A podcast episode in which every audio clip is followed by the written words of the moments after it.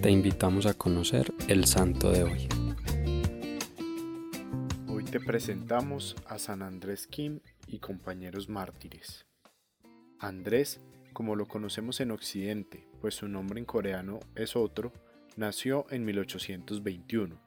Ante la persecución religiosa que se daba y lastimosamente persiste parcialmente en su país, su abuelo y su padre fueron martirizados. Este es en el contexto en el que nace nuestro santo, que antes de llenarse de rencor, creció con la firme convicción de defender su fe. Con 15 años, fue aceptado como seminarista por un misionero que visitaba su pueblo y se dirigió a China, donde realizó sus estudios y fue ordenado sacerdote en 1845. Volvió a Corea y apenas un año después fue enviado a una cárcel en Seúl por su fe cristiana.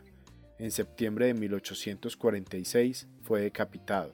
En su fiesta, pues es una fiesta en el cielo, se celebran también otros mártires perseguidos en Corea por su fe.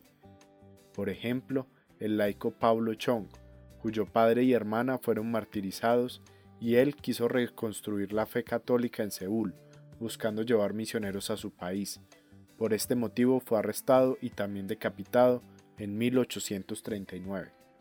El 19 de junio de 1998, el Papa Juan Pablo II, no en Roma como es habitual, sino en el mismísimo Seúl, canonizó a 103 mártires que murieron defendiendo su fe en Corea, y en el 2014, también en Seúl, 124 personas fueron beatificadas por el Papa Francisco.